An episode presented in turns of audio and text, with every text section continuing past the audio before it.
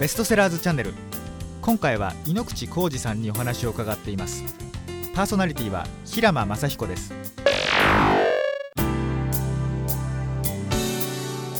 皆さんこんにちは。平間雅彦です。今回は講談社から出版されていますスティーブ・ジョブズ。全2巻のご紹介をしていきます。今回はこちらの本の翻訳者井ノ口浩二さんにお越しいただきました。どうぞよろしくお願いします。よろしくお願いします。はい、えー、今回ですね私はですねこちらの本、えー、井ノ口さんにお会いする前にですね全部えー、読み込もうと思ったんです、はい、ただですねこちらの本、まあ、厚い本2巻ですよね、えー、かなり分厚いです。そうですね、はい、それぞれが厚くて2巻ですから。そうですよね。トータル800ページ超えるもの、はい、であと私はですねこれなんか読み飛ばしてさらさらなんか読めなかったんですね。なんかじっくりこの本は読みたいと思ってまだ途中なんですけれども、えー、今回ぜひですねお話をお聞きしたいと思います。よろしくお願いします。よろしくお願いします、はい。えー、まず最初にですねこちらの本に入る前に井ノ口さんですね、のことをちょっと知りたいと思うんですよ、今の現在の活動とかですねちょっと簡単なこのプロフィールなどをお聞きしたいんですけれども、えっ、と今ですねあの基本的にいわゆる翻訳者ということで、英語と日本語の間の翻訳をしているということです、は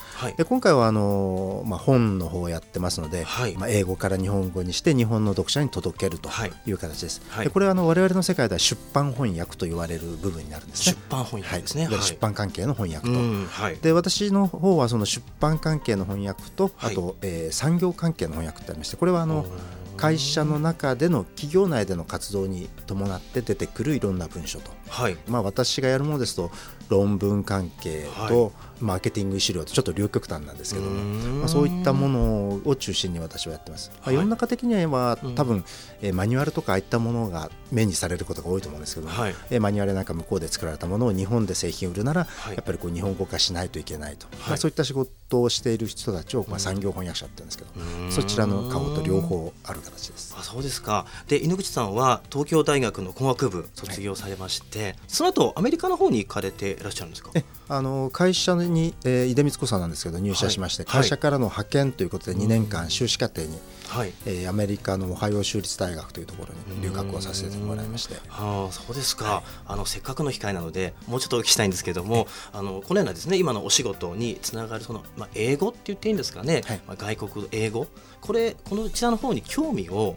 こう持ち始めてこう勉強されてなんかこのきっかけっていうのはあったんですか？もう。えー、っと、はい、そうですね。最初に中学入って英語を始まった時に、はい、えー、近所でアメリカに行っていて向こうで知り合って結婚されたご夫婦がおられて、はい、そこの方にちょっと教えていただいたんですね、えー、はい。まあ、その時こういわゆる学校で教えてるのとちょっと違ってこうなんていうんですかね、うん、あのコミュニケーションの道具としてみたいな感じでいろいろちょっと最初に手ほどきを受けたっていうのが大きかったような気がします。なのであの学校の勉強って実はあんまりやらなかったんですけども、えー、まあ成績そこそこあの真面目にやれもうちょっといくんじゃないの？ってよく 英語の先生に怒られていたという状況だったんですが、はい、基本嫌いじゃなかったとい。うことありまして、はい、最終的にはやはりそのアメリカの方で大学院で留学をさせてもらって、はい、まあ、日本人の少ない田舎の学校なもんですから、はい、えー、私のいた学科、えーと、1学年20人ぐらいですけどね、はい、えー、修士課程で40人から50人いるんですが日本人1人しかいないっていう状況の中で、結局こう毎日英語ばっかりで授業をされるわ。教科書を見ても参考書を見ても全部英語だわっていうので、最初だいぶ四苦八苦しながらあの、やっと覚えたみたいな感じがあります。あそうですか。で、まあ、そういったご経験あときっかけがありまして1998年に技術そして実務翻訳者として独立をされたというかですね。はい、こちらの技術実務翻訳ってこれどういうことそれがあのさっきの産業翻訳のまあ別な言い方ですね、はいはい、で実務っていう言い方とか産業っていうのがまあ全体広い感じなんですけども、私はもともとその会社では技術者だったので、まあ、技術関係のものがっていうことで、まあ、あの基本的に技術実務翻訳というような言い方をよくしてるんですけども。あそうですか、えー、うんあのなかなか私もですねこの翻訳されてる方に会う機会ちょっとないので あのちょっと深く聞いてみたいなと思ったんですけれども、はい、いやこれ実はですね会社辞めたのが私はあの子供が生まれたからだっていうことで非常に変わった理由で辞めてまして、えー、そうなんですか、えー、あの完全に夫婦共働きだったんですけど、はい、で今ほどちょっと充実いろいろ子育て支援がしてないので保育園の送り迎えがどうにも間に合わないと いうことで、まあ、どちらかちょっとこれはもう転職含めて考えないといけないんじゃないかっていう話になって、はい、まあ、私の方が辞めてこうやってフリーになってしまえば、はい、まあ、時間の融通が利くからというアイデアが出て、まあ、それでいこうという話に最終的になったと。えー、会社の人事部からはあので、えー、本当の理由は何だと、はい、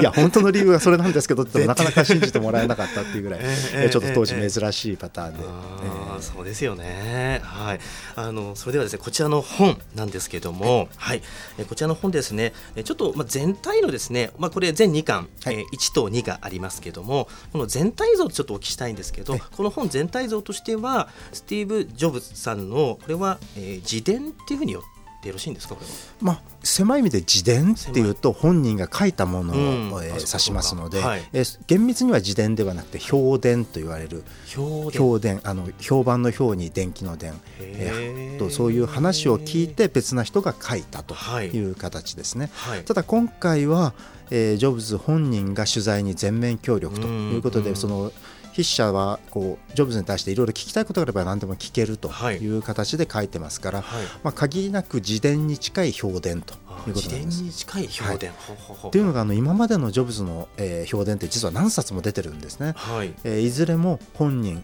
俺は協力しないよと書くの止められないからと、うん、そのそれは書くのは仕方がないけど、うん。うん。はい、本当は書いてほしくないと。い。うことで、絶対こう本人 本人協力しないし、はい、自分に近しい人間にも協力はさせないと。いうことでそれこそその近い人にインタビューができたと。話いろいろネタがもらえた、ところがこのネタ出すと誰から話聞いたか分かってしまうっていうものは出せない。はい。いうことでだいぶたくさんこういいネタを捨てざるを得なかったみたいな話が過去のその評伝書いた筆者の中方はあるんですよね。まあ、今回はその本人が協力する。周りの人たちにも協力してやってくれと声をかけてますから、まあ、そういう意味ではその本当自伝に一番近い評伝という形になってます。あそうですか、あのジョブズさんはですねなぜこのね著者の方は、えー、ウォルター・アイザックソンさんですかね、はい、はい、に心を開いたというかインタビューも含めて応じたんでしょうかねこれは。っていうかこれもともとあのジョブズの方からアイザクソンに書いてくれと話を持っていってるんですよね。8年前になりますかねもう、はい、あの膵臓がんで手術をしたっていうのがあったんですけども、うんはい、えその時に治ったということになってるんですね、きれいに取れて治ったとい。うふうに表向きはなってたんですが実はその時点ですでに転移をしていて、まあ、結局そのここから先はがんとの戦いになり、まあ、何年か分からないけど長くはないと、20年30年の世界ではなく。下手すれば3年なのか5年なのかって、そういう世界にもなってしまってるっていうことが分かった上で、はい、えー、なので書いてほしいということで本人が持ってってるんですよね。で逆にアイザクソンの方は「いや君まだ若いじゃん」って48の時に話持ってってますから。はい、まだまだこれからそのいい時も悪い時もあるから、まあ、君引退する時に書くからと。今は早すぎるよって言って断ってたっていうぐらいのと話してスタートをしてるんですよね。そうですか。じゃあかなり前からこのインタビューで取材とかも始まっていたということですね、えっと、取材自体3年ほど前からですけど、要するにそこまでは断り続けてるわけですよ。あそうかそうかそうか。何かもこう、どっかで会うたんびに「いやこの間の話だけど」って僕の辞典書いてくれよって言うんだけども、いやだってそれもうちょっと後だろうって言ってこういう話がずっと続いていたのが、まあ、奥さんからいやいつか書くつもりなら今書かないと書けなくなるよっていう話がそのアイザクソンの方に行って、でやっとそのどういう状況なのかが分かって、慌ててこうじゃあやりましょうという話になり、そこからまああの取材が始まっていくと。いうのが大体3年ぐらい前ですね。そうですか、はい、でこちらの本ですね。全体としては生まれた時から亡くなられる直前までの内容がこの全2巻1と2に収まってるっていうふうにですよね、はい、えまあ、あの生まれるちょっと前からですね、はい、あのお父さんお母さんの出会いとかそのあたりから話が始まり、はい、で最終的にはえ今年の8月ぐらいまで話が、うんうんえ出てます。で、はい、8月っていうとあの CEO を辞任した時ですね。あの後家に戻ってまあちょっとこう家族でと話をしたとかそういうようなあたりの話もありますし、その後の話もちょっと出てきます。で最終的に10月の頭に亡くなってますから、はい、まあ亡くなるかなり直前まで、えー、話は今回の本では取り上げられているということですね。そうですね、うん、あのまあ、私はですねあまり詳しいことをですね、はい、あの知らないままですね読んでみたんですけどあなんか小さい時からねあのちょっと変わったことが、はい、ちょっと えっていうことがですねあの書かれてますよね。多いですね。特に子供の頃 子供から若い頃はすごいですね。とにかく、はい、めちゃくちゃという一言で言うとそういうふうになっちゃうような、えー、言動がおそういう言動が多くて、えー、周りはとっても苦労したと思います。うん。そうですよね、はい、はい、それではですね今回こちらの本をですね翻訳された井ノ口さんにですねこのおそらくですねいろいろ苦労話とかあとはですねいろいろ工夫されてる点があるんじゃないかなと思いますので、はい、まあ、あの私たち翻訳っていう仕事がそもそもどういうものかわからないということもありますのでそういったことも含めてですね、はい、こちらの本でのちょっとした裏話的なことをですねお聞きしたいんですけれども、はい、はい、えーと、今回の本、まあ、大変だったところっていうともう何といっても時間がなかった期間が短かったということです。あの世界同時発売ってことで最初の話が進んでましたので、はい、アメリカの発売日に合わさざるを得ないと、うんうん、でこれだけの分量あると普通だったらまあ8か月か9か月ぐらい時間ください翻訳の時間くださいっていうふうに、まあ、出版社さんにお話しするようなぐらいあるんですけど、はい、それが3か月しかないと。半分以下です、ね、3分の1ですねもうはい、で仕方がないのでその1日あたりの作業時間を増やしてですね、はい、休憩時間減らすわけですよね。で土日とかちょっとも休みもなくしてと、はい、びっちり3か月走り続けると多分78か月分ぐらいの仕事時間が取れるということで、はい、まあ、ギリギリなんとか、まあ、行くかなということで、えー、進めたんですね。はいでまあ、普通これだけそのたくさんあると、うん、あのですから2人3人ってこう分けてもう間に合わないからということで、人海戦術でいくというのがよくある話なんですけども、はい、まあ、どうしてもそうするとその訳す人によって人物のその雰囲気が揺れてしまったりするんでですね、えー、どっかを超えたら突然ちょっとこう性格変わってない？みたいな 話が、えー、断層が出てしまうんですよね、えーはい、まあ、それがあるので、まあ、なるべくいいものにするには本当は1人の方がいいと、うん、あとはそれで間に合うの？っていうのはまあ大問題だったんですけど、えーはい、まあ、なんとかギリギリ間に合ったというところですね。で、まあ、翻訳っていうとそのまあ、今回だと英語から日本語なので、はい、えー、言葉を変えていくっていうイメージが強いんですけども、ね。はい、基本的には言葉の置き換えっっていうよりは、まあ、英語を読んで、うん、まあ、それをその解釈して感じたこととかが伝わるように日本語を書いていくというイメージになるんです。えー、ただ翻訳ですから勝手なことは書けないので、ね。はい、まあ、内容的に合っていてということとかいろいろこうあるんですけども、はい、でその辺がそのちょっとあれなんですね。私自身仕事してる時って割とこう分身してるイメージなんですよね。英英語の原稿を読んでる人が一人いるんですよ。はい。はい、でそうするとこう、内容を読んでああびっくりしたり、ちょっとこう涙が出そうになったりいろいろこう動くわけですね、はい、でそれをちょっと一人こう上の方で見ていて、はい、でこの人がまた別にこう日本語を多分これでなんとかなるんじゃないかなっていうのを書く人が一人いるわけですね、こう英語のやつの内容を見ながら。で今度はその書いた日本語をもう一人別な人間が読むわけですよ。はい、最初の読者なんですね。で日本語を読んだ時にやっぱりわーっとなったりこうちょっとほろっときてみたりいろいろするわけですね。でこれが英語を読んだ人と日本語を読んだ人が同じになればいいわけですね。ある意味。はい、そそうすればまあ一応翻訳としては成功ということなんです。で、はい、これがずれてないかというのをこう上に一人いて全体をこう見てるわけですね。はい、で日本語の方がそのちょっとどうも足りないようならちょっとこう足してやらなきゃいけないし、英語って基本的にくどいのでですね同じようにするとなんかこうくどさが先に立ってその感動とかなんかのが逆に薄れてしまうみたいなケースなんでそのあたりをこう調整しつつ全体を進めていくってそんな感じで仕事をするんですけど。今さらっとおっしゃいましたけどすごいことですね。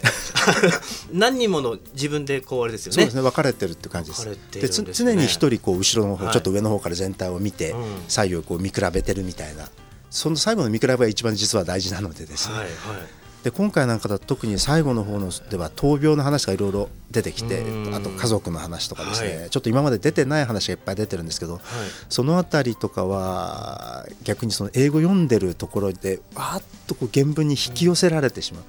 えー、ちょっとやっぱりあの思わず涙が出てしまったところとかあるんですけどそうなってそこまでいってしまうと、うん、その他にこう分かれて見てるっていう結構引いてる部分がなくなっちゃうんですね全部持ってかれてしまうと。しょうがないのでちょっとあの部屋の中をぐるっと一周あのちょっと休憩って言って、はい、1分ぐるっと回ってきて心落ち着けてもう1回とかですね、はい、えー、分かれてちゃんとやってないとあの翻訳にならないんでですね。はいはい。えー、すごいやっぱりそこ、えー、やっぱりそこのその書くっていう人間がいてっていうのはあるのでですね、やっぱりこう翻訳者違うとどうしてもある程度揺れてしまう。もうこれは当たり前なんですね。作家さん一人一人がこう文章の雰囲気だけでも違うと、うん、お話だけじゃなくて雰囲気さえも違うと同じように、やっぱり翻訳の人間も最最後は書いているので、うそこのところがどうしても揺れるんでですね、まあ、あの複数の人よりは本当一人でやれたらその方が絶対ものは良くなる。複数でやるなら今度は全体調整する最後にやらなきゃいけないんですけど、はい、今度はそうすると時間がまたそこでかかってしまう、間に合うのって、まあ、どちらにしても非常に大変なことになってしまうんですけど。うんうん。まあ、今みたいなこう、まあ、努力とかですね、ええ、工夫とかも含めてされてるので私が実際に本読んで、え手にした時にあのやはりこうずっとなんかこの本の世界に入り込めるんですよね。感情がすごく私も入っていけるのでなんか悔しい時には悔しくなるし 悲しい時には悲しくなるしでそこまで私が読んでなったというのは今みたいな影の努力というんですかこれは。そうですね。ありがとうございます。あとはやっぱりあの英語アメリカでは常識な話が日本だと常識じゃないものはちょっと一言解説的なものがちらっと入っていたりとかですね、はい、例えばそういうどういうのありますか？結構あるんですよ。あの例えばお店の名前みたいなのもありますね。どこそこの店みたいな有名向こうで有名店だったりするとポッと名前が出ただけで済んじゃうんですけど、日本の人だと知らなければなんかお店かな？ってかそれが高級店なのか何なのかもわからないじゃないですか、はい、例えばその高級なんとか店のみたいなのが一言ちょっと頭に入ったりとか、まあ、そういうふうな部分がちょこちょことわからないんじゃないかと、さっきの英語で読んだらあこれ高級店だよなって思ってるのに日本語で読んだらなんだろうなんかお店？っていう感じになってこれやっぱりずれてるわけですよね、ですからそこのずれを修正するような話とかが入っていたり、結構分かりやすい例としては中でホテルオークラの寿司屋で、うなぎの寿司を食べたっていう話が出てくるんですよ。とかあのホテルオークラのお寿司屋さんにうなぎのお寿司ってないんですよね。でまあ英語ではうなぎ寿司となってるところと、イールって書いてあるところがあって、はい、あのイールっていう時にはそのうなぎと穴子がありうるんですけどただうなぎとはっきり書いてあるんですよ。でもお店にないってことは食べたのは穴子のはずよねって いう話がになったりとかまあそういう部分、まあ、あれこれあの、まあ、表に出てくる部分だけじゃなくて、はい、あれやらこれやら考えた上で、うんうん、まああの書いてある通りに最終的に落ち着く部分もあれば、書いてあるところからちょっとずれた形になってるところとか、まあいろいろあるんですけど、まあ、この辺りがあの翻訳者としては陰で一生懸命こう水面下で一生懸命足をかいてるという部分ですね。私たちはさらっとね読めてしまうんですけどね。えー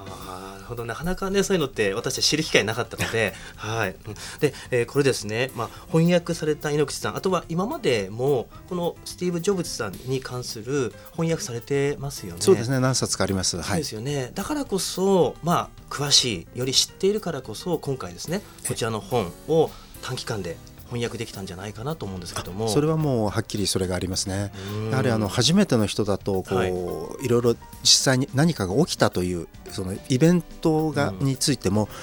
関連の情報って調べなきゃいけないんですよね、いろいろと調べてた上で訳していかないと、やっぱりポロポロと細かいところが抜けてしまうっていうか、変わってしまったりするんで、ですね、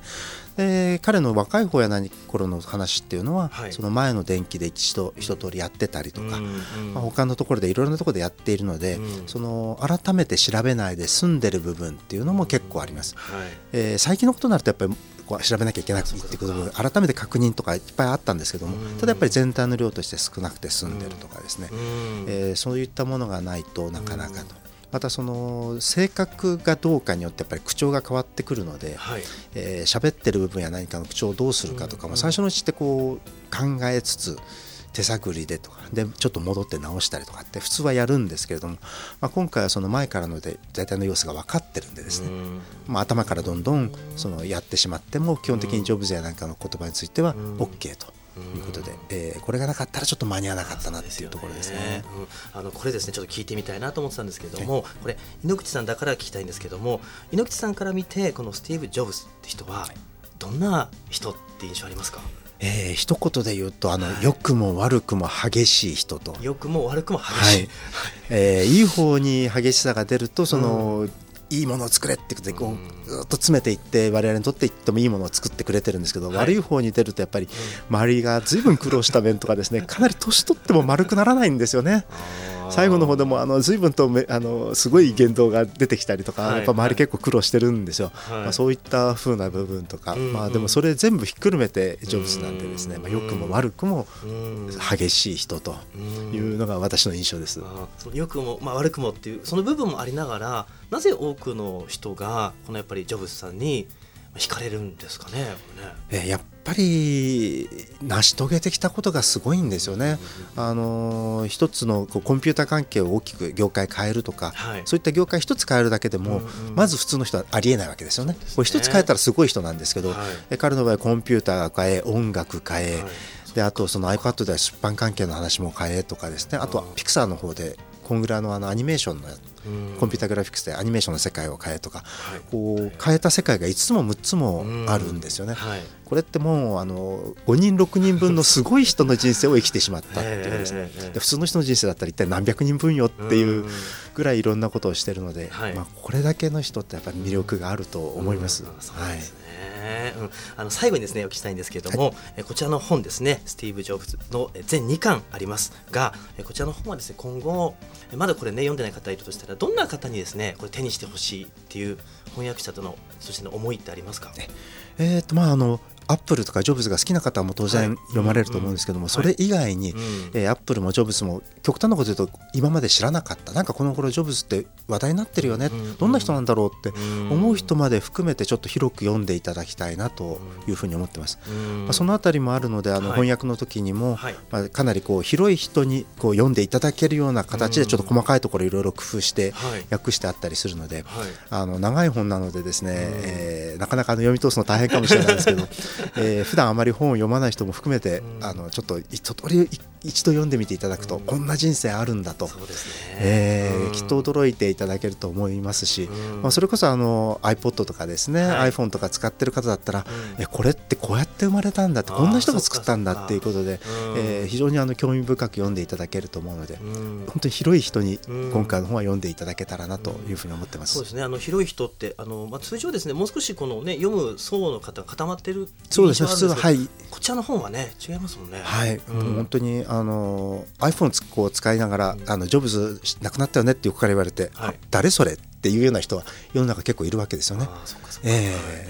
ー、でそういった方にも含めてですね、うん、えー、俺が使ってるこれってこんな人が作ってたんだっていうのを、まあ、あの感じていただければというふうに思います。はいえ今回は、え講談社から出版されていますスティーブ・ジョブズの全2巻翻訳者の井ノ口浩二さんにお越しいただきました。井ノ口さんありがとうございました。ありがとうございました。